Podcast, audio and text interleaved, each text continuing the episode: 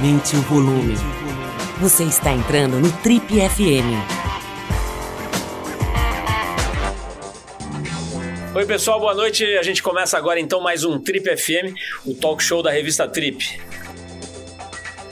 Olha, esse ano a gente teve o privilégio de entrevistar gente muito legal aqui, como sempre, aliás, mas é, nesse ano especial acabou calhando, não foi uma decisão, mas acabou calhando da gente é, ter o privilégio né, de entrevistar muitas estrelas e astros aí do mundo das artes cênicas, da televisão, do cinema, né? Muitos atores e atrizes, resumindo. E hoje não vai ser diferente, a gente vai ter uma das principais né, da constelação das atrizes brasileiras. Estou falando da Andréa Beltrão.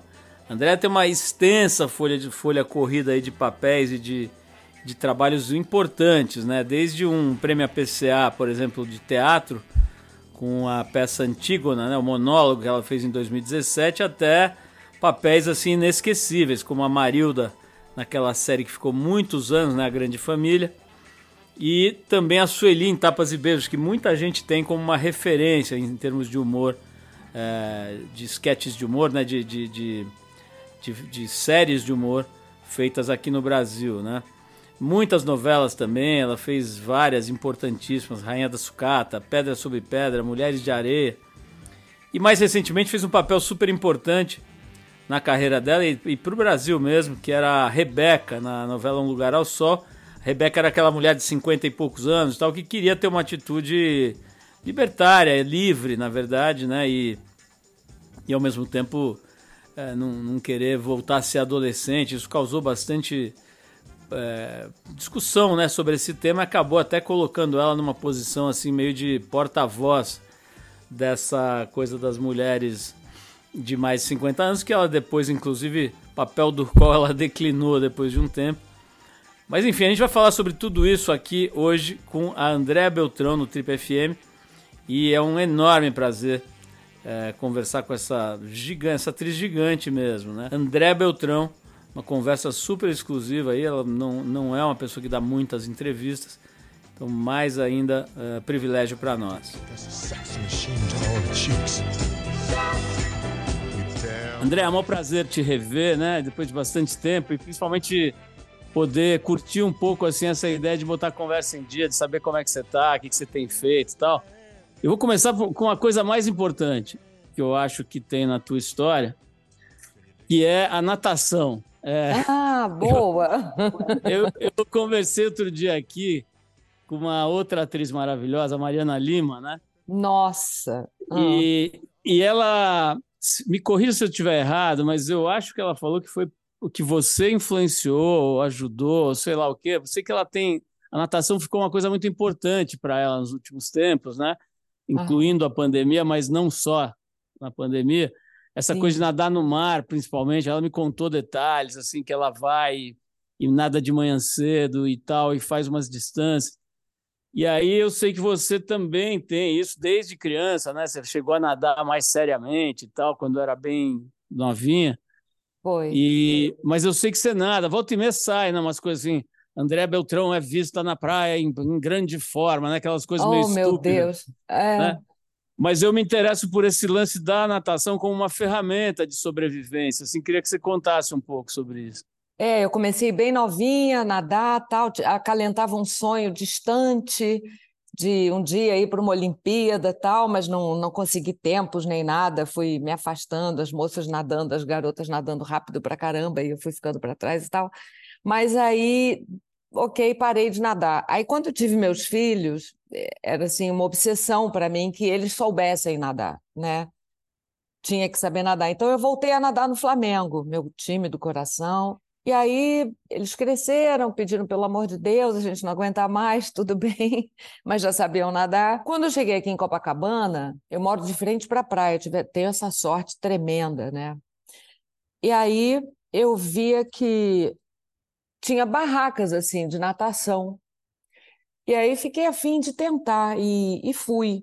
E nunca mais parei. Hoje, outro dia eu estava fazendo as contas com o meu professor, o Roberto, que são vários professores. Eu nado na equipe 15, que é aqui em frente ao posto 6. Então tem o Roberto, tem o Drummond, tem o Marcelo, tem o Lucas, tem o Juninho e tal. E, e, e todos eles são bombeiros oficiais, assim. Então é uma coisa super segura, maravilhosa. Eles ficam na prancha de stand-up, a gente nada em volta, assim, como se fossem uns peixinhos e tal.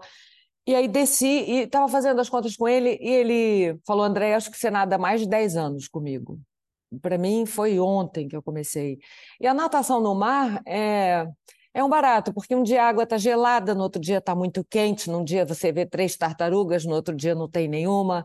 Tem peixe, sempre peixe, peixe. Tem um dia que a água está mais turva, está super transparente, está sol, está chovendo, o mar está alto. A minha preferência é nadar com mar bem brabo.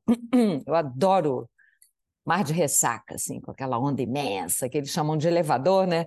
Você vai nadando e sobe lá em cima e vê a cidade lá embaixo. Para mim, funciona muito como uma parte muito importante assim da minha vida ordinária, sabe? Um lugar que é que é só meu. Eu tô, eu tô ali com com colegas da natação, muitos eu conheço, eu sei o nome de todos, mas muitos eu nem sei onde trabalham, o que fazem. A gente se conhece ali da areia e entra junto no mar e um toma conta do outro. Então tem um, um lugar de é, não de bem-estar, assim, que eu não, não, não transo muito essa coisa do bem-estar absoluto, porque eu acho que na civilização a gente não, não, não tem esse lugar do bem-estar absoluto, mas é um, é um esporte, é um. Aí dizem, ah, é meditação. Eu não sei o que é, não, não levo também nem para esse lado meditativo, mas está dentro da água e cada dia é diferente e com gente que eu não sei direito quem é, mas em quem eu posso confiar, sabe? Porque eu sei que se eu começar a ir para o outro lado, alguém vai dizer, vai assoviar, vai dizer, volta, volta, a gente está aqui. Então, isso tudo faz um, um sistema meio natural de, de confiança, de, de entrega. É muito bom. É muito bom. Você gosta de nadar, Paulo? Olha, eu gosto muito. Você surfa, André. você é surfista. É, então, essa eu, eu cheguei a jogar polo aquático seriamente, cheguei até a ter um certo êxito, ganhar dois títulos é, estaduais. Nossa, que então, maneiro! Tinha uma, tinha uma ligação mais séria quando moleque com a natação, mas a ligação mais forte que eu tenho é com o surf, né? E, e ele te leva para esse contato que você narrou, é, que é uma coisa meio animal mesmo, né? Você retoma a conexão de que você é um bichinho ali frágil, né? E que você precisa prestar atenção e que o mundo é muito mais potente do que você. Isso. E aí você, presta atenção na maré, no vento, no cheiro, no, nos bichos, na cidade, de um outro ângulo, né? Então é. eu sei bem, eu sei bem o que você falou, mas eu não saberia descrever de forma tão legal quanto você fez aqui. E, e, você me lembrou de uma coisa, André. Eu, esses, de vez em quando eu dou uma olhada naquele programa do David Letterman, né, que ele tem agora na, no streaming, que ele tem acesso a essas figuras incríveis e tal, e fica conversando, né? Um pouco que eu faço aqui, é, numa, numa escala hollywoodiana, mas Deixa eles lá com a Hollywood deles. Mas ele estava conversando com aquele é, comediante, eu não conheço muito bem o trabalho dele, mas ele é muito importante, acho que é David LaChapelle que ele chama. É um Sei. comediante negro, bonitão, assim. Sim. E eu peguei um trecho, assim, meio aleatório do negócio, e ele, esse cara estava falando assim, falando, olha, cara, as pessoas que se expõem publicamente, não é quando, não é, aliás, não é, é se, é quando elas vão enlouquecer é, uma afirmação, digamos, um pouco forte, né?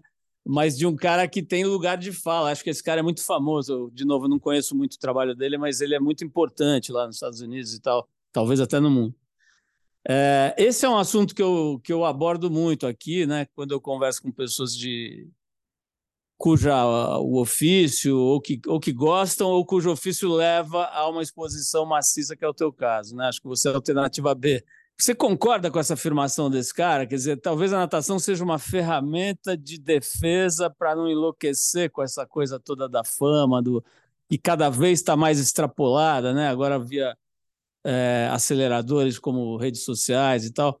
Olha, eu acho, eu acho a frase dele bem legal, porque ela, ela chama um contexto assim pesado que a gente está vivendo de muita exposição, o que eu estou comendo, o que você está comendo, o que eu estou vestindo, olha o meu creme, olha isso, olha o que eu penso, olha o que eu acho, olha o que eu penso, olha o que eu acho, né? É um, uma coisa assim massacrante, né? Eu, eu tenho um, um, um Instagram que é que é profissa, assim, ele é profissional. Quem cuida é a minha filha. Ela só posta coisas de trabalho para mim. Eu, eu durante a pandemia eu até fiquei um tempo assim no Instagram, tal, achei divertido, mas eu não posso fazer nada mais de três vezes que eu fico viciada, sabe? Então não rolou. Eu, quando eu vi, eu estava com um livro incrível embaixo do braço, assim, incrível, e eu estava três horas e meia no Instagram. Eu falei, isso não dá. Não, não, não é a minha, não é da minha natureza e tal. Eu gosto muito de uma certa reserva, de um certo anonimato possível, que eu consigo nessas idas à praia, eu consigo. Pode ter até alguém me fotografando, mas hum, é, isso não, não me afeta, assim, não me, não me causa uma coisa, nossa, me, estão me vendo, porque é, eu vou estar todo dia ali, certamente essa pessoa vai enjoar, essa foto vai, ela vai cair, ela pode começar valendo 200 reais, depois ela está valendo 15, não paga nem um chicabom, sabe? Então, é, não, não vai dar em nada. E esse lugar da, da vida ordinária, assim, dessa vidinha que é só para gente mesmo, que é ir nadar, ou fazer uma aula de não sei o quê, ou, ou ler um livro, jogar uma altinha na praia, que agora meu novo, minha nova mania é ficar jogando bola na praia. Nossa, estou muito, muito fanática. É...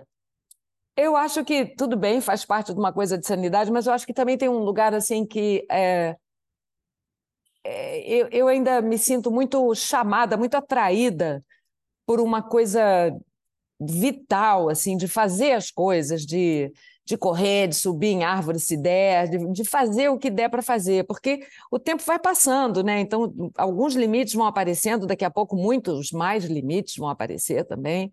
É, tudo bem, mas eu sinto que essa, essa questão da praia, para mim, ela tem a ver com uma com um lugar de uma de uma força, assim, de uma juventude, de, um, de, um, de uma vontade, de uma paixão pela vida também, de estar entre desconhecidos e, e aqui em Copacabana ninguém me dá muita bola, é ótimo, sabe? Porque o pessoal até passa por mim, e aí, Andréia, oi, tudo bem? Eu não sou, é, sou uma figurinha fácil, assim, todo mundo, ah, ela tá lá, lá, lá, aquela mulher da televisão tal. Então é muito tranquilo. E eu acho também que isso também vem de uma postura minha que eu não gosto muito de alimentar isso. Assim, eu, eu, eu não alimento. Alguma coisa eu fiz ao longo do, da minha vida profissional que não. Isso não. Eu, eu não alimentei esse tipo de idolatria ou de, uh, de, de, paixões, assim. É, então, eu, eu transito muito bem, eu vou onde eu quero, eu vou, eu vou em paz, eu falo com as pessoas que falam comigo. Eu adoro quando falam comigo mais intimamente do que ah, eu, eu respondo, eu gosto, ah, como é seu nome? Eu acho um barato se alguém passa por mim e fala, ah, eu adoro seu trabalho e tal, e segue andando. Eu, ai, que legal. Essa pessoa sacou que só queria dizer, pô, legal, parabéns, e é, é muito legal. Você falou da sua filha, que tocou as suas redes sociais, toca as suas redes sociais e tal. É, ontem eu fui tomar um café com um executivo, um cara importante nesse mundo corporativo e tal, né, uma figura de destaque numa empresa muito grande. E ele estava dizendo assim: Olha, cara, esse ano foi muito bom na companhia, a gente deu um resultado incrível, eu consegui fazer tal, tal e tal projeto dar certo e tal. O duro está sendo ser pai, cara. Isso uhum. aí eu tô indo mal. Né? Na, na empresa eu tô abafando, cara. Lá em casa eu tô dando umas erradas no alvo, assim, na mosca. E aí ele me contou certas situações lá que ele está vivendo. Tem uma filha de 17 anos, um, um, menino acho que de 12. E aí as coisas da vida lá que ele está enfrentando e que ele considera que não está indo muito bem. Me conta um pouco aí da sua. Você está indo bem como, como mãe? É, como, é que, como é que você analisa a, a, sua, a sua, performance e o resultado do, do período aí do ano? Como é que está sendo aí o seu, a sua é, competência como mãe? Quando você tem filhos, é, eles vêm exatamente num período onde a gente está com muita força de trabalho, né? muita garra para trabalhar, muitas coisas para fazer né? E antes dos 40, sim, com muitos desejos, muitos impulsos. E os filhos estão ali. Então, é muito curioso que, que geralmente, nessa fase infância e pré-adolescência, pais e mães acabam ficando meio muito mais ausentes do que gostariam de estar. Na minha profissão, pessoalmente, eu não consigo uh, ter controle sobre os meus horários. Eu nunca sei se eu vou sair no dia seguinte às seis da manhã ou se eu vou sair meia-noite de casa para voltar às nove da manhã. Então, e ao mesmo tempo, eu acho que se eu fosse uma mãe que não trabalhasse, eu seria uma mãe muito infeliz, porque eu gosto de trabalhar. Não, não só por ser atriz, assim, mas eu acho que se eu, qualquer outro trabalho que eu tivesse, eu ia, eu ia gostar, porque eu gosto muito dessa coisa de, do convívio profissional, de, de sair de casa e ir para um lugar, fazer alguma coisa, estar uh, tá com outras pessoas e, e ganhar um dinheiro por aquilo, ser remunerado, ter algum tipo de reconhecimento, às vezes. É, eu acho que isso é. Esse lado é muito importante na vida também de todo mundo. Então, eu acho que é um equilíbrio muito delicado. Você.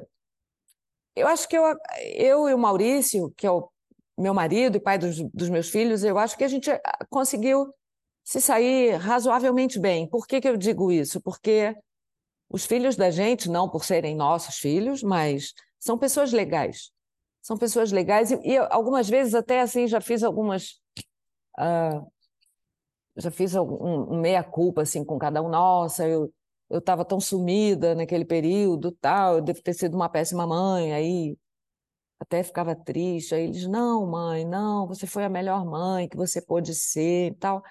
E eu acho que sim, mas eu acho que tem que ter atenção, né? Porque o chamado de fora é forte, né? É forte. Às vezes, é...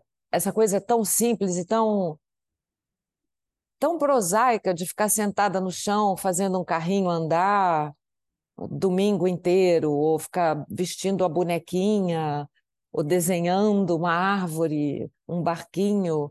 Isso pode parecer quase nada, mas é muito grande. É muito grande. Eu acho que daí vem muita coisa que a gente nem imagina, a gente nem sabe quando é que isso vai estourar, fazer uma explosão maravilhosa na nossa vida daqui a um tempo. Porque eu, eu acho que a gente, todo esse tempo que a gente passa com os filhos, curte com os filhos, ou com os amigos, ou com seja lá com quem for, do, dos seus afetos, né?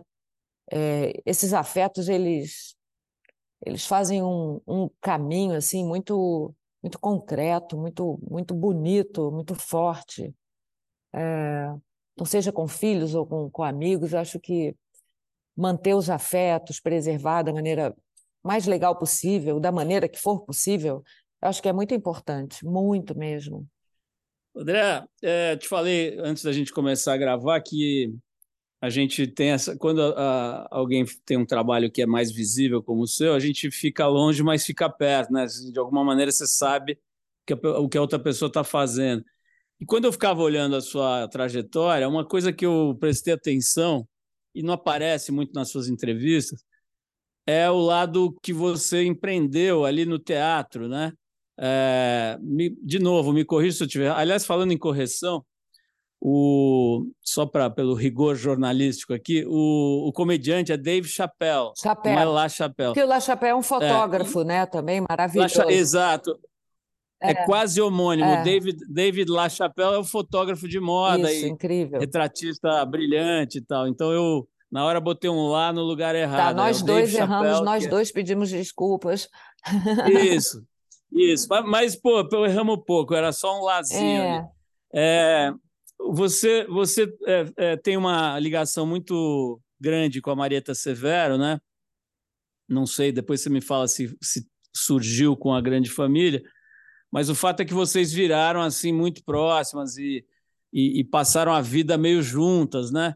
Nos últimos anos e tal. E até onde eu sei, empreenderam, né, assim, para ter um teatro, para fazer um teatro funcionar, né? E, e, quando eu vi isso, eu falei, puta, André tá virando empresária, coitada, ah, coitada. sabe? Me deu uma pena, me deu, me deu uma vontade de te ligar, falar, não faça isso, não faça isso, eu tô nesse lugar, me tira daqui, me arruma uma, uma vaga em alguma novela e me tira daqui.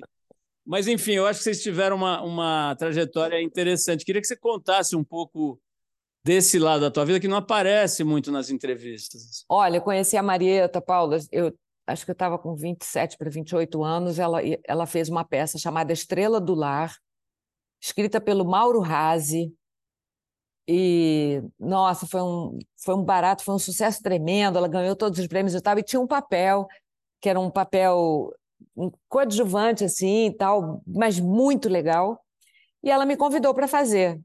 E eu fui porque era a Marieta, né? Eu estava louca para conhecer a Marieta, ficar perto da Marieta. Falei, nossa, vou trabalhar com a Marieta no teatro, porque o teatro é, tem uma intimidade, uma, uma quando quando a amizade acontece no teatro, fica uma cola para sempre. Mesmo que você não veja a pessoa quase nunca, mas quando você encontra, tem um lugar de uma de uma convivência, de porque o teatro ele é maravilhoso e, e, terrível, né? Então você passa coisas assim bem interessantes. E aí tal, a gente foi fazer a peça, a gente ficou muito amigas. E ela, aí teve um dia que foi muito legal que ela disse assim para mim: "Ai, porque ela era, pô, ela era protagonista, produtora, estrela absoluta da peça, e a gente estava fazendo no teatro aqui do Copacabana Palace, que era, era agora reinaugurou, mas ficou anos fechado, que ia virar uma quadra de tênis, veja só.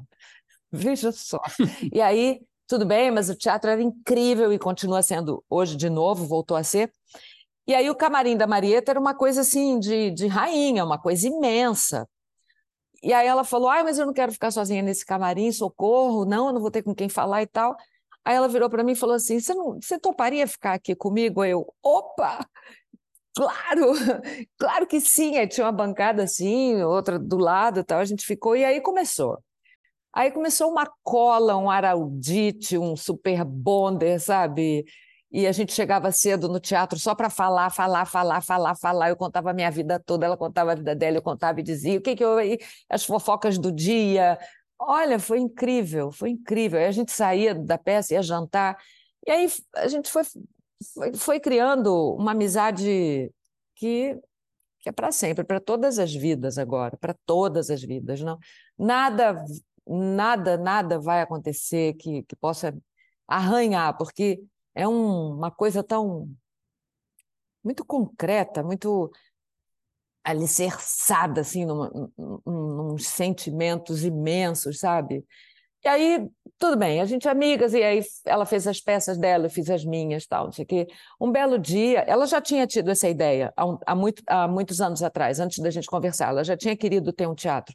Aí a gente Falei, poxa, Marita, seria tão bom ter um teatro. Então ela falou, vamos ver, vamos começar. E a gente começou, a gente comprou uma casa em Botafogo, uh, só para aproveitar o ensejo aqui, uh, tudo que a compra dos dois imóveis, onde existem poeira e poeirinha, com recursos próprios, claro, né? É nosso, nosso santo dinheirinho trabalhado com muito suor e muito gosto, muito prazer e a, a obra, a reforma inteira, enfim, e com muitos apoiadores também, muita gente ajudou a gente, dando tijolo, madeira, poltronas, é, tinta, é, o maquinário, as cortinas de veludo, tudo. A gente conseguiu muita coisa através do Zé Luiz Coutinho, que ainda é hoje o, o produtor executivo do Poeira. O Zé Luiz Coutinho foi o, o cara que, que levantou o teatro, de certa maneira, com a gente, né? E aí a gente, então, agora tem esses dois teatros. Nos primeiros anos, nos primeiros três anos, se eu não me engano, a gente teve um patrocínio da Eletrobras e depois a gente teve um patrocínio da Petrobras durante 11 anos. O que foi muito legal. Patrocínios esses que eram direcionados apenas para a realização de oficinas gratuitas para um programa de fomento de experiências teatrais, é, de convocação de artistas do Brasil todo e do exterior também, artistas estrangeiros, que recebiam por essas, por essas oficinas que eles ministravam, e as oficinas todas gratuitas. É, esses patrocínios eram somente para, para essa programação de fomento. E todos os projetos do Poeira, até hoje, são os projetos que o Aderbal Freire, que deixou a gente há, há pouco tempo, é, marido da Marieta e nosso era, nós éramos a trinca, né? Nós somos até hoje, seremos para sempre. E, e, meu diretor amado também, com quem eu trabalhei muito, meu amigo, enfim. Todos os projetos do Poeira continuam sendo, são projetos tão bem sucedidos é, que até hoje eles são ainda é, feitos lá dentro. Agora, nesse momento, a gente não está conseguindo fazer as oficinas porque a gente está sem patrocínio nenhum. A gente está conversando com empresas, tentando reativar é, esse espaço de, de fomento, né, de, de aprendizado, de experimentação teatral. E, e, o fato de ser gratuito é maravilhoso, porque vem gente de todos os lugares, não é uma, não é uma escolinha onde você só está lá porque você pode pagar os 200 reais da mensalidade, os 250, então é, é muito legal. Agora, é um teatro pequeno que se paga quando a casa está lotada e às vezes nem assim.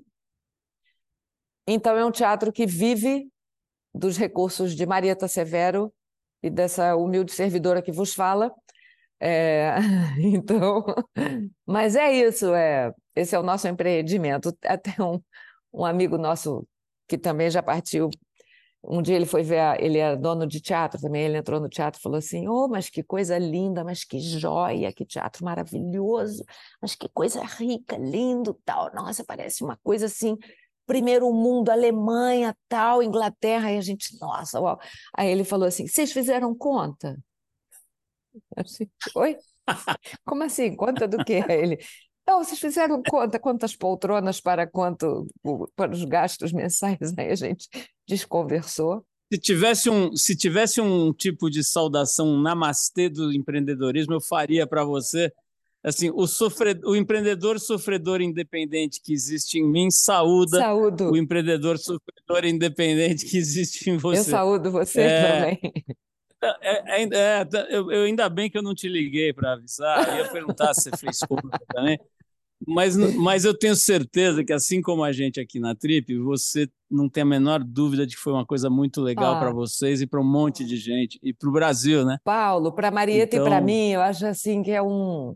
Às vezes a gente entra lá, quando a gente não está fazendo a peça, a gente vai ver a peça, né, que está se apresentando. Aí a gente entra juntas, vamos assistir a estreia, vamos tal. A gente fica olhando assim, falando: nossa, olha, a gente fez isso.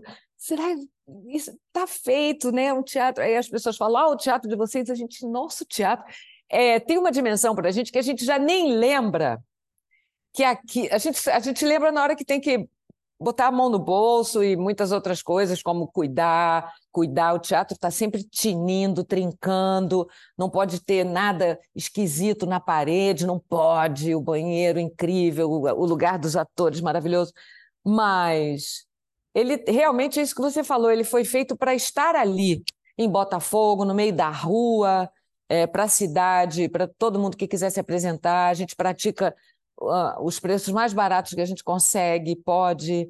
E, e para as pessoas, então é muito legal quando gente, alguém lembra a gente que aquilo é nosso, porque já nem não é o mais importante, o, o patrimônio, sabe? É que bom que está vivo, que as pessoas vêm, que, que falam, ficam aqui tomando café no deck, falando, conversando que às vezes a gente tem até que dizer assim, olha, já é meia-noite, a gente precisa fechar, tal. Ah, mas está tão bom, não quero ir embora, poxa. Então isso é o máximo, isso é muito legal. Mas, mas é, é, meio, é meio um filho, né, que é, você dá para o mundo, assim, fica feliz de ver é. ele andando. Então fica o meu namastê do empreendedor independente aqui para você. Agora, o, o André, você falou de... Eu, eu falei agora, né, como um filho, e a gente falou da sua filha, é, Rosa, né? Rosa, que ela chama. Rosa. É, então, eu vi uma coisa aqui no levantamento que eu fiz aqui para a gente começar, para a gente fazer a entrevista, que eu não sabia que me escapou, que ela lançou um livro, né? E você também na Flip agora, não foi? Foi. E tem a ver, pelo que eu estou vendo aqui, com a morte do seu irmão, né? Você perdeu um irmão que eu não sabia também. Foi.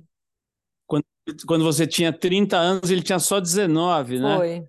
É, como é que foi essa história e que livro, como é a relação do, do, do dessa morte do Arthur, né? Que era o Arthur. nome do seu, ah, do seu irmão. Ah. É, me conta um pouco essa história que eu só peguei uns fragmentos. Aqui. conto, é o seguinte. Eu tinha 30 anos, é, foi o irmão desejado, desejado, desejado, desejado, desejado. Eu detestava ser filha única. E aí um belo dia minha mãe anuncia, eu tô grávida. Eu, ah, tal. Então, foi aquele irmão que eu eu achava até que era meio meio filho, porque eu levava para lá, levava para cá. Nossa, era uma coisa louca. E com 19 anos ele teve um aneurisma cerebral. É, isso foi há muito tempo. Bom, é, um belo dia eu vou, começo a fazer Antígona e tem aquela, claro, aquela história que eu não vou negar, mas eu, eu, eu não queria também trabalhar Antígona com a Mir como se fosse assim, ó, oh, é uma homenagem ao meu irmão. Isso era uma coisa muito é, que batia forte, mas muito pessoal para mim. E esse não era o motivo, assim, eu vou fazer Antígona porque eu quero prestar uma homenagem ao meu irmão.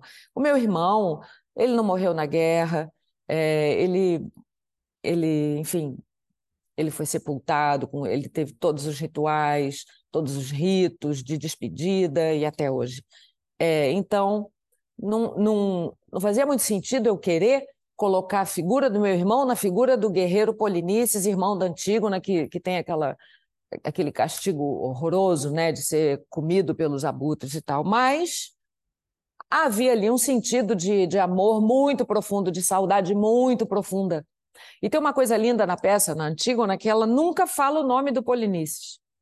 Ela diz meu irmão. Meu irmão, meu pai, minha mãe, meu irmão, minha irmã. E, e, e que isso é um detalhe, talvez, mas acho que nem tanto, porque todos os irmãos entram nesse lugar, todas as mães entram nesse lugar, os pais, né, nessa coisa trágica. Enfim, então foi indo. Mas nunca, nunca, eu fiz a peça durante sete anos, fiz o filme e tal, e nunca falei, bom, uh, é para o Arthur tal. Para mim, sim, mas isso não era uma, uma chancela do, do trabalho.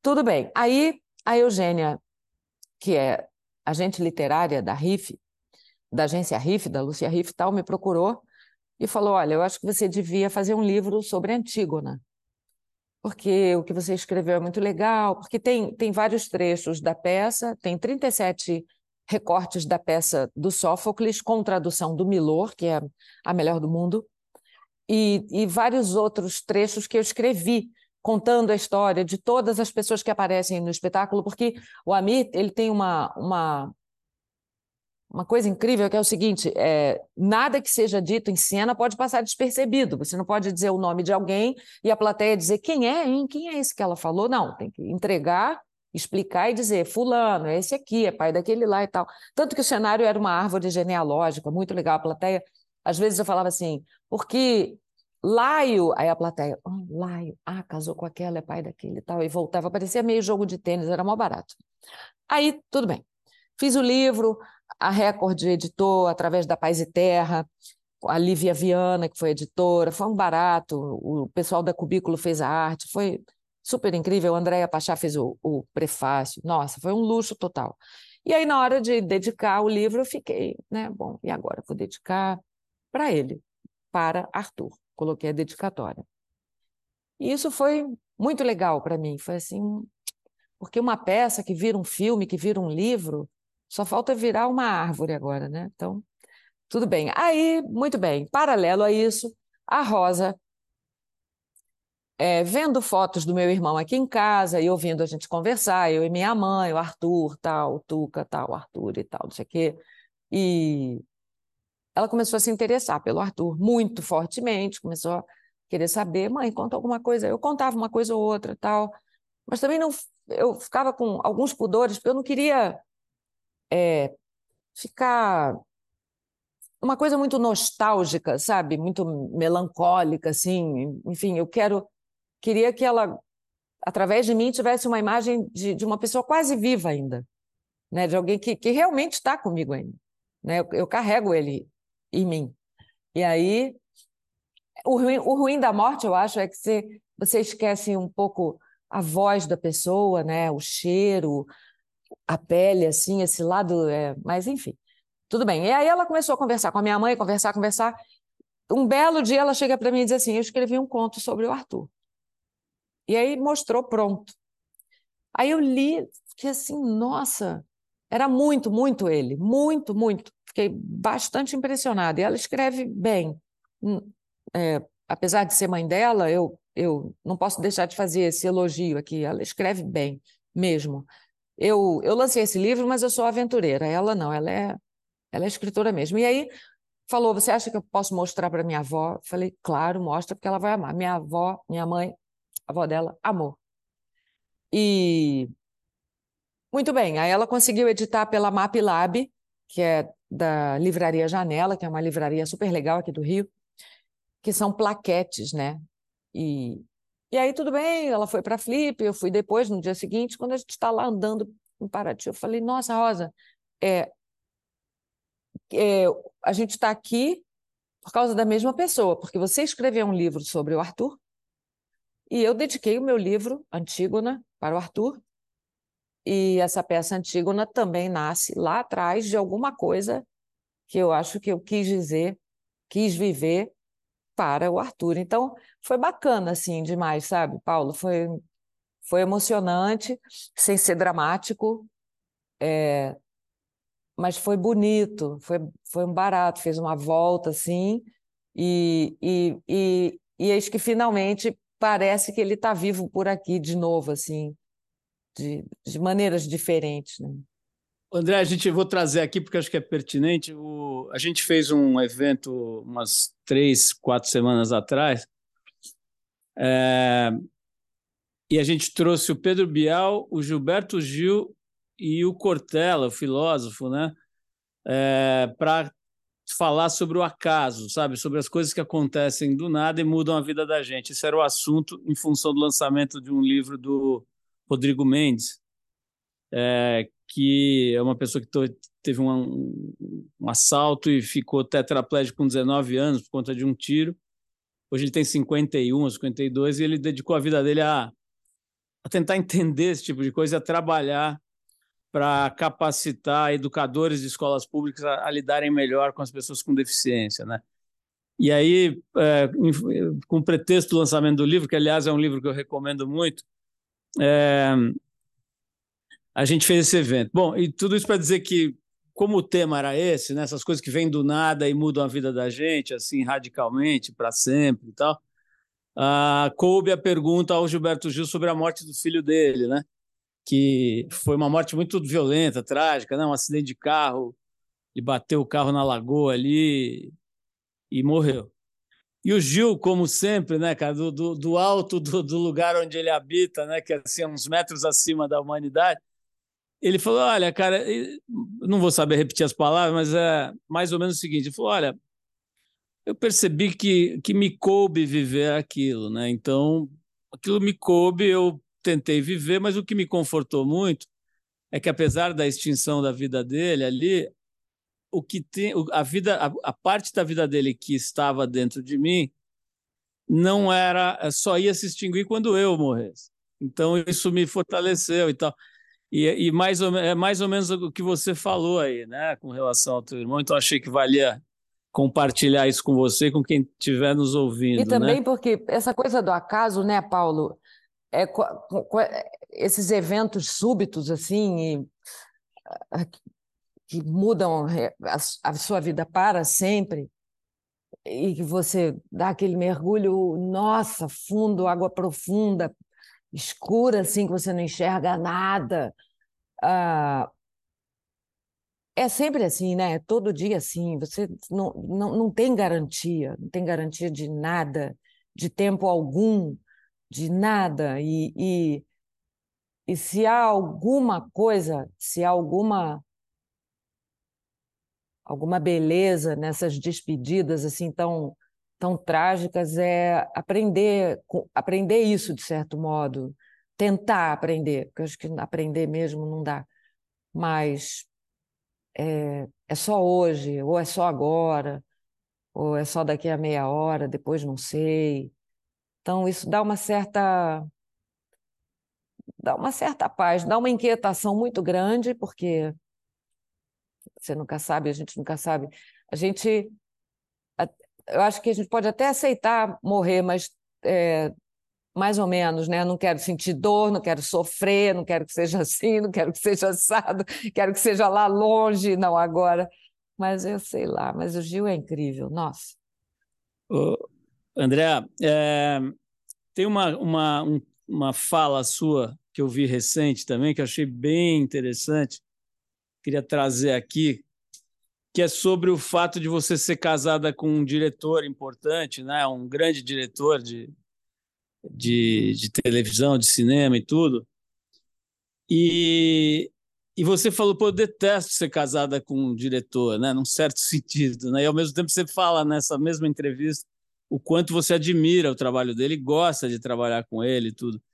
É, mesmo já tendo isso numa outra entrevista, eu, queria, eu achei que essa valia a pena, sabe? Porque é um tema bem difícil, né? Assim, bem e que eu acho que pode ser muito útil, porque você tem uma relação que eu achei bem interessante, assim, objetiva com esse assunto. Então, vou refazer a pergunta: como é que é essa história de você ter casado com um diretor com quem você trabalhou várias vezes e com quem você vive, teve filhos e tal?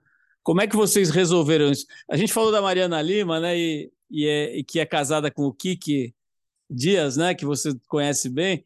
E, e ela falou muito: olha, a gente resolveu bem essa história porque a gente tem uma, cada um tem um apartamento e isso funciona super legal e tal. Para a gente, pelo menos, está funcionando. Assim, a gente fica ali, outro fica aqui, se encontra. Como é que vocês trabalharam isso? Como é que você trabalhou isso e lida com isso? a gente tem um prazer muito grande no trabalho em estar com os outros. Porque a gente já vive junto, a gente já namora, a gente já passeia, tal, tem filhos, tem uma vida imensa, 30 anos, né?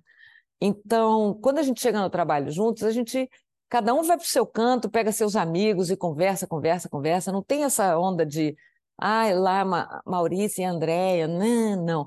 É cada um na sua, eu fico com o pessoal ali que eu gosto mais, pessoal da pesada, da elétrica, os atores, tal. É, minhas preferências são falar de futebol, ou, ou, piadas, ou falar sacanagem, ou ficar zombando de um que perdeu de 3 a 0, qualquer coisa assim. ou alguém que cortou o cabelo tá esquisito, sei lá. Mas, e ele lá com, com, com as coisas dele, enfim. E no set também, é, eu chamo ele de senhor, é muito bom isso, é uma senha que a gente tem que. Ele não é Maurício, Bom, meu amor, aí, aí eu prefiro ser esquartejado em praça pública. Amor, amor, bem, oi. Não, isso é impossível. Não seria eu, seria minha, uma, uma, uma, inteligência artificial em meu nome, não seria eu. Mas, então ele, ele é senhor, falou, senhor, tá bom aqui, senhor, não sei o quê, e todo mundo me chama de senhor. Essa é uma, um apelido, uma brincadeira que é que faz parte mesmo da televisão, o pessoal sempre chama assim, ó, oh, tá boa a câmera aqui e tal, e aí eu me apropriei desse senhor e ficou. E, e tem um câmera que é muito, muito, muito, muito amigo nosso, que é o Ricardo Fuentes, que é incrível, um dos maiores câmeras com que eu já trabalhei e tal, e ele, não sei porquê, algum dia ele me botou um apelido que é de Beltrão. Ô de Beltrão, chega aí de Beltrão, ô de Beltrão, mais pra cá, ô de Beltrão. E ele assim, é muito meu irmão, muito mesmo. E aí esse apelido pegou. E aí as pessoas me chamam de de Beltrão. E, e aí o Maurício, então, no trabalho, só fala comigo assim, ô de Beltrão, de Beltrão, mais para cá, de Beltrão, mais para lá. Então é ótimo. Então, se chegar um desavisado, nem vai saber que a gente é casado. André, tem, tem um outro movimento gigante né, na, na no, no seu setor de profissional, né? que é essa coisa do streaming, né? Esse negócio realmente deu uma mexida em todos os níveis, né? Na qualidade da produção, na, na concorrência, no, na migração do dinheiro da publicidade, dos talentos, no emprego, na empregabilidade das pessoas de arte Você falou bastante aí do pessoal do, do backstage, né? Dos iluminadores, dos câmeras e tal. Esses caras, pô, eles não tinham muito para onde correr, né? E agora eles têm um mercado que teve uma ganhou uma amplitude e, ao mesmo tempo, tem uma coisa também da, de uma ameaça à hegemonia da Globo, né? É objetiva, não são mais, não é mais a Record, é, são grupos gigantescos, mundiais, é a Netflix, é a Amazon, é, é a Disney, né? É, e aí está tendo esse desmonte do modelo antigo, né? O tal da disrupção, né? Da transição, quando as coisas já não são mais como eram antes, e ainda não sabe como é que vai ficar, né? Nesse momento que a gente vive, acho que nem vai ficar, não tem mais essa ideia, ó, ficou assim, né? É uma permanente. Mas o ponto é assim: você, eu não sei como é que é hoje a tua relação com a Globo, mas você tem uma. Você, falou, né? As pessoas passam na praia, ah, a mulher da televisão. Acho que a maioria das pessoas fala, ah, é a mulher da Globo, né? Provavelmente. Porque é. tem uma ligação é. gigante, Sim. né? Putz, grande família, tapas e Nossa, beijos, etc, muitos etc. Anos. 200, 200 novelas e tal. É... O que, que, você acha desse panorama aí? Como é que está sendo? Você continua contratada, não é contratada? Eu sei que você tem uma postura meio independente. A gente estava falando agora há pouco da, pô, de empreender, de fazer um teatro, de fazer várias peças e tal. Mas é, eu conversei com pessoas que estavam assustadas, assim, sabe? Que tinham uma coisa de conforto e tal, que você se acostuma e de repente desmonta. Aí sai. O, eu falei agora há pouco, entrevistei o Marquinho Palmeira, por exemplo, que é, deixou de ser contratado depois de 252 anos, né? De... O que, que você me conta assim sobre esse momento, essa transição aí? Olha, eu, eu até tinha. Eu, o meu contrato ele termina em outubro do ano que vem eu vou fazer uma novela das seis agora e tal. E aí acho que, que meu, eu acho não, tenho certeza que o meu contrato não será renovado, porque eu acho que é um, é um novo, é um novo desenho né, que está pintando para todos os lados. Eu acho que a chegada do streaming é muito bem-vinda e, e acho que a Globo tem conhecimento, sabedoria, ferramenta, talentos e tudo mais para estar tá num lugar super privilegiado, porque de, dentro dessa concorrência com os streamings, porque a Globo é ainda a maior produtora de dramaturgia nacional é, que a gente conhece no nosso país. Assim, o, o, os conteúdos da, da Rede Globo de dramaturgia são imbatíveis, imbatíveis. Nenhum streaming ainda fez alguma coisa parecida com a produção que a Globo fez ao longo dos seus, sei lá, 40 e tantos anos, 50 anos, nem sei mais quantos anos são, 60. É, então, é uma coisa assim, é muito grande, muito grande. Um patrimônio cultural que ela guarda ali dentro, né, de tudo que fez. Então, mas ao mesmo tempo, acho que ela, ela imagino que esteja preparada, né, porque são tantos anos no mercado lidando com isso, ok, que sem, sem uma concorrência é, tão efetiva assim, porque teve a concorrência da Manchete um período, né, com o próprio Pantanal, de, depois, se não me engano, um pouco o SBT, alguma coisa assim.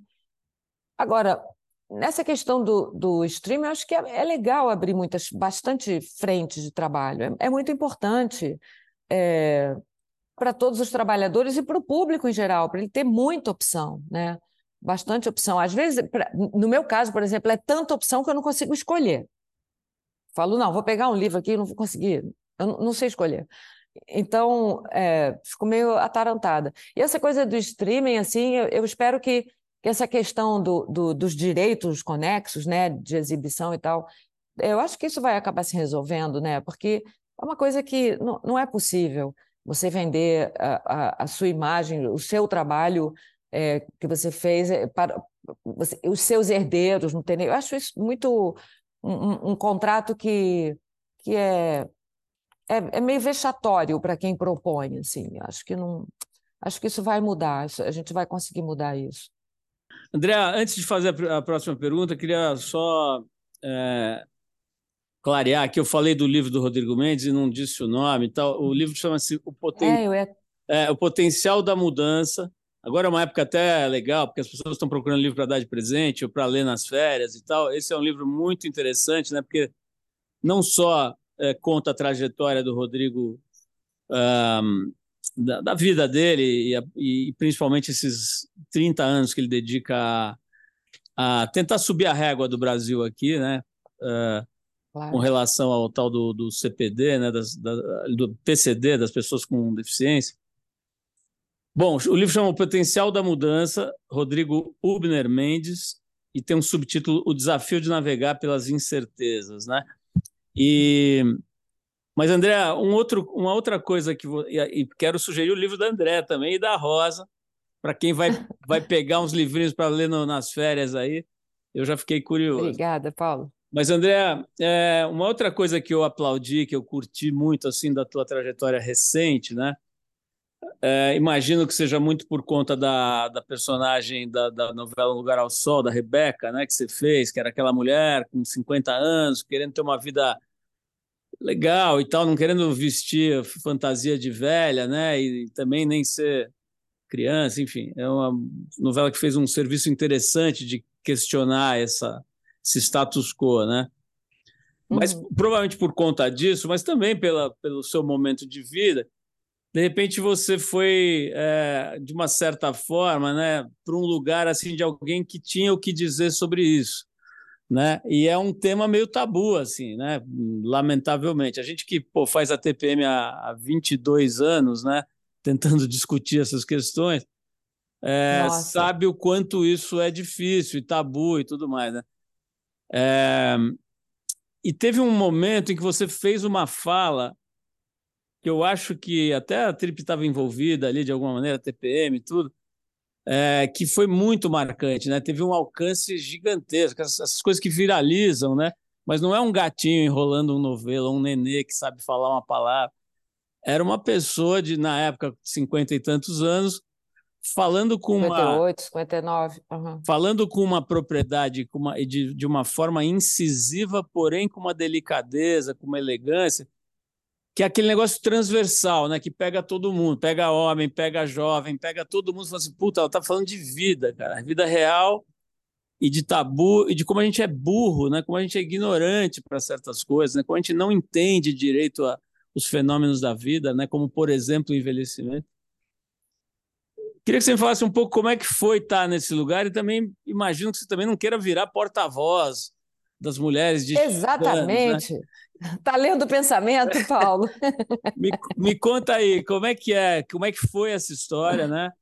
E, e depois, enfim, como é que você larga esse esse texto, esse personagem, digamos assim, entre aspas, e me, me fala um pouco desse momento da tua carreira, da tua história. Foi muito legal. Olha, o que aconteceu foi o seguinte: a roupa vestiu perfeita, sabe?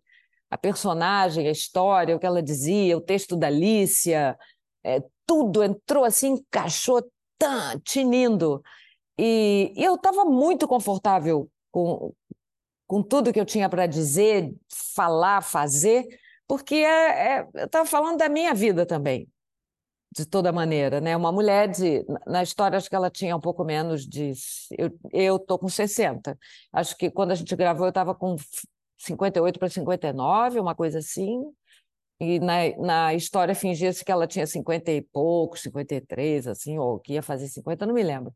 Mas vestiu bem. Então, é, foi uma delícia fazer, foi, foi muito divertido. Para mim era assim, era transgressor demais, porque às vezes parecia que eu nem estava fazendo uma novela, para mim, às vezes parecia assim, não, essa cena, isso não é uma cena, isso aqui eu estou falando, eu estou na minha casa falando com as pessoas. Então, uh, começou a me dar um barato muito legal, assim, de, de vez em quando dar uma olhadinha para a câmera, tipo, vocês estão vendo aí, estão ligados aí e tal, porque era muito, era muito para mim, para todas nós, para todos nós, que quando a gente começa né, a subir aquela montanha que fala, aí, ah, mas e daí? A gente está aqui, né? A nossa pulsão de vida, ela pode, a gente pode estar com 70 anos e ela pode ter 12 anos. Talvez você não consiga subir na árvore daquele jeito mais, mas aquela vontade de subir na árvore, aquilo se manifesta e isso é muito bom. E então, olha, fazer essa novela para mim foi sensacional, porque tinha esse lugar assim de eu estou aqui, eu, eu sou uma pessoa, eu estou fazendo uma personagem mas é, sou muito eu, sou muito eu. Ninguém nem sabe o quanto sou eu isso aqui. Eu amei fazer. E depois que acabou a novela, aí começou. Ah, então vamos lá, vamos fazer uma matéria de capa para falar da sua menopausa, explicar para as mulheres como foi a sua menopausa. Não, só um pouquinho, chama outra.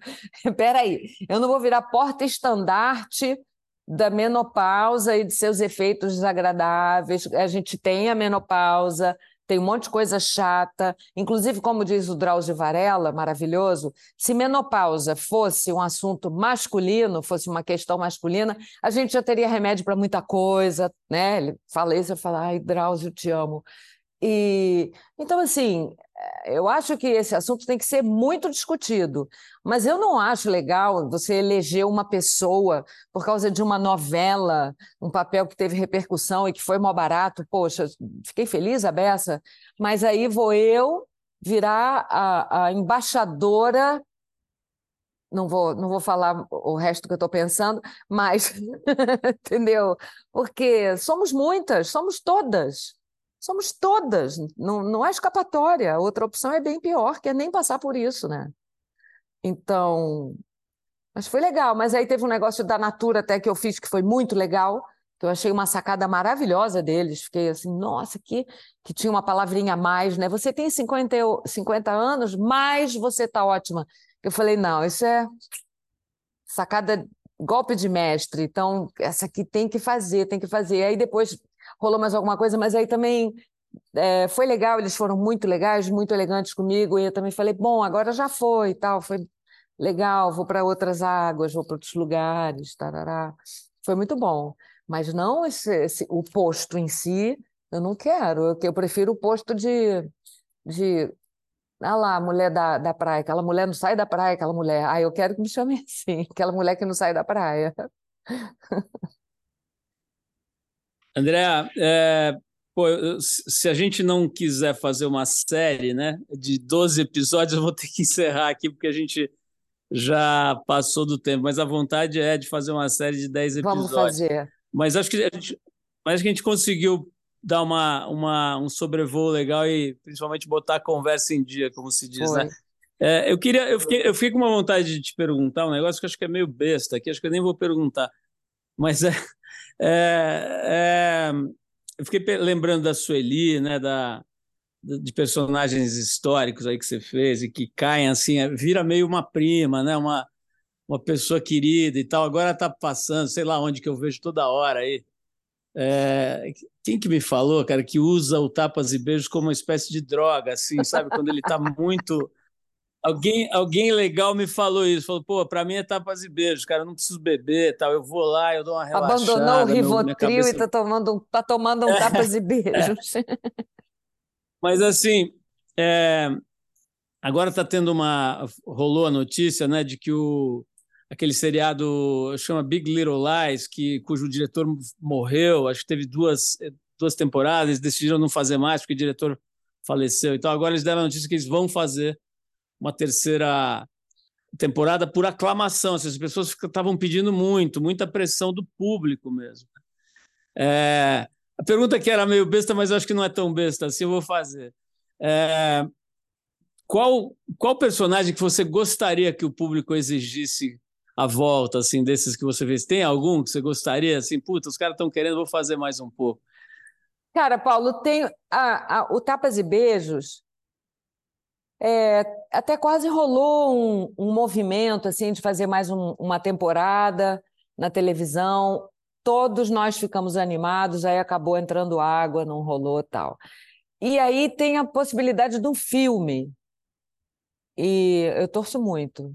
Eu torço muito, porque foi uma, olha, foi uma dupla com a Fernanda maravilhosa. Fábio Assunção, Vladimir, eu vou chamar esse cara que usa como Rivotril para ele começar uma campanha. Pede para ele. Pedindo volta tapas, Pede. hashtag volta Pede para ele, vai ser legal. uh, uh, André, para a gente terminar aqui, eu queria que você falasse dos projetos. Aí eu sei que tem peça né, no, no próprio Teatro Poeira, se eu não tem. me engano, né? É, é, Lei de Tempestade, Lei de Tempestade. é isso? Me conta Vou aí. te contar. Lei de Tempestade é o seguinte: eu estava super afim de trabalhar com a Yara de Novaes, que é uma super atriz e diretora de São Paulo, incrível tal. E a gente começou a conversar um pouco, ah, vamos fazer, vamos fazer isso, fazer aquilo tal. Nenhuma ideia ah, bateu assim forte, a gente não ficou muito encantada. Até que ela foi fazer um filme sobre a história de um, um líder estudantil que foi assassinado na época da ditadura. Foi um caso bem muito importante, porque foi um dos únicos corpos que foi exumado né? A família conseguiu é, conseguiu o corpo do, do Zé Carlos de volta e fez o enterro, enfim.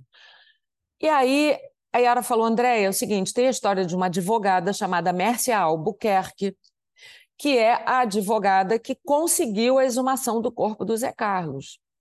E essa mulher tem um diário que ela escreveu entre 1973 e 1974, onde ela fala sobre a vida dela e, claro, lógico, sobre a ditadura, sobre tudo que ela enfrentou e, e tudo mais. Ela era uma advogada, ela era uma mulher simples de Recife, casada com um, um funcionário público. Ela trabalhava como professora e como estagiária num, num escritório de advocacia.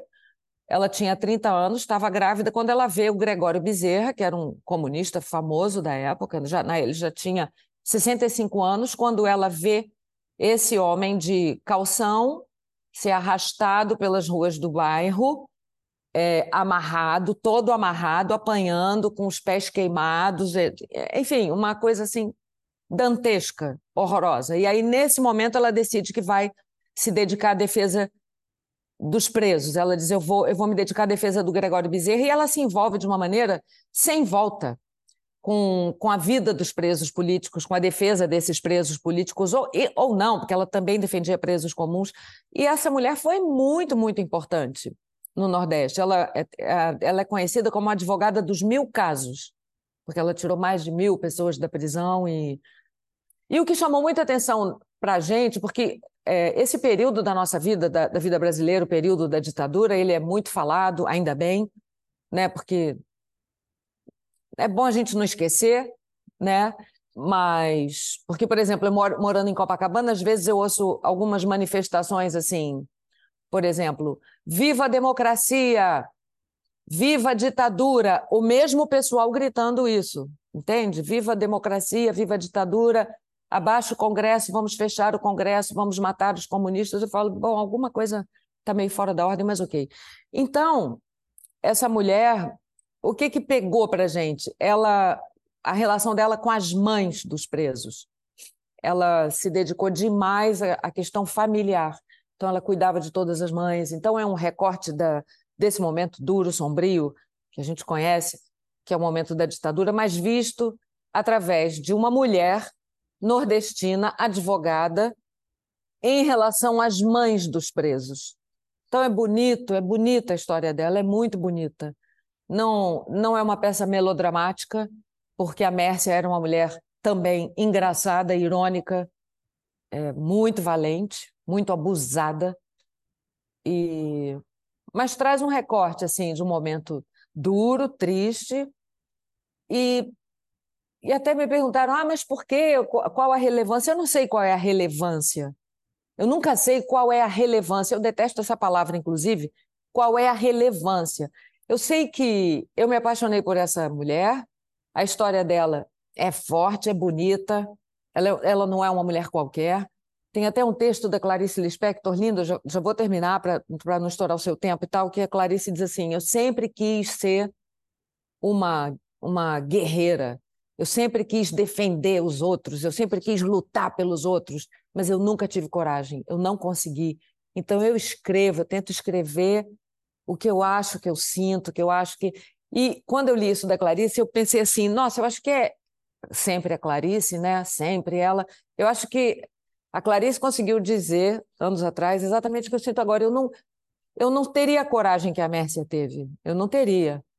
É, mas, mas eu entendo, então, já que eu sou uma atriz, eu posso viver aquela vida por alguns instantes, por noite, para fazer com que as pessoas conheçam também essa mulher, né?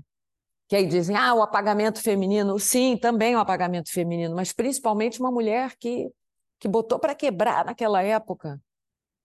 Uma mulher radical.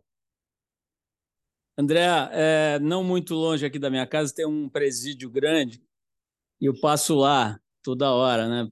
E, e nos dias de visita, que são os fins de semana, você vê uma fila longa que em todo presídio tem, né? E, e, é uma fila sempre só de mulheres, né?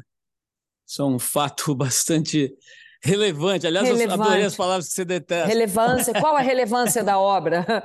É? Eu, queria, eu queria sugerir, eu queria até sugerir que você fizesse uma palestra que podia talvez chamar a relevância da menopausa. Ah, sensacional. Assim, duas palavras. Vamos. Você, você, você faz a pauta e a gente fica. Eu, eu vou tá redigir. Bom, combinado. Eu vou preparar esse texto. André, é, para para outro dia o meu eu tenho um filho de 13 anos, ele estava ouvindo música, tá? Eu ouvi uma música que ele estava escutando que de, ficava repetindo assim: "Eu amei te ver, eu amei te ver". Eu não sei que música é essa, mas vou parafrasear o, o autor dizendo que eu amei te ver, adorei é, poder ter esse privilégio, né, de, de saber como é que você está, de ouvir as suas visões e como é que você está no mundo aí, num momento tão legal da tua vida, com os filhos já adultos e produzindo e fazendo coisas legais e empresária nesse país louco aqui. Então, pô, legal, adorei, amei te amei ver. Amei te ver também, Paulo. E feliz mesmo de, de retomar assim o contato, né, com você e tudo. A gente se conhece, sei lá quantas Século décadas, né? Mas acaba não se é, encontrando. Enfim. Acaba não, não se encontrando. Então, muito como eu falo aqui, aqui, às vezes, né, que o Bob Wolfson que fala, né, que ele é um especialista em encontros fortuitos. Ele vai lá, tira umas fotos e nunca mais Ai, vê a pessoa, legal. mas cria um vínculo e tal. Então, apesar de ser um encontro rápido, muito gostoso e, e acho que com uma profundidade legal também, isso que importa. Então, feliz Natal, feliz Natal Paulo. que é o último programa. É o último programa que a gente faz antes do Natal, que vai para o ar antes do Natal. Então, um beijão para um você. Beijo.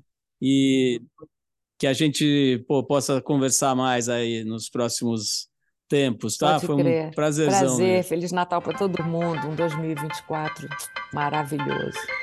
Você ouviu mais um Trip FM, uma produção da Trip no ar há mais de 39 anos. Se você gostou desse podcast, não esquece de dar uma nota boa pra gente e de recomendar principalmente o programa para seus amigos. Isso ajuda muito a aumentar a nossa audiência e também a nos, a nos estimular para continuar trazendo conteúdo de qualidade para você. Bom, a direção e apresentação é de Paulo Lima, produção, roteiro e edição Adriano Conter. Semana que vem a gente volta com mais uma conversa boa aqui no Trip FM. Um abração para vocês todos e até lá.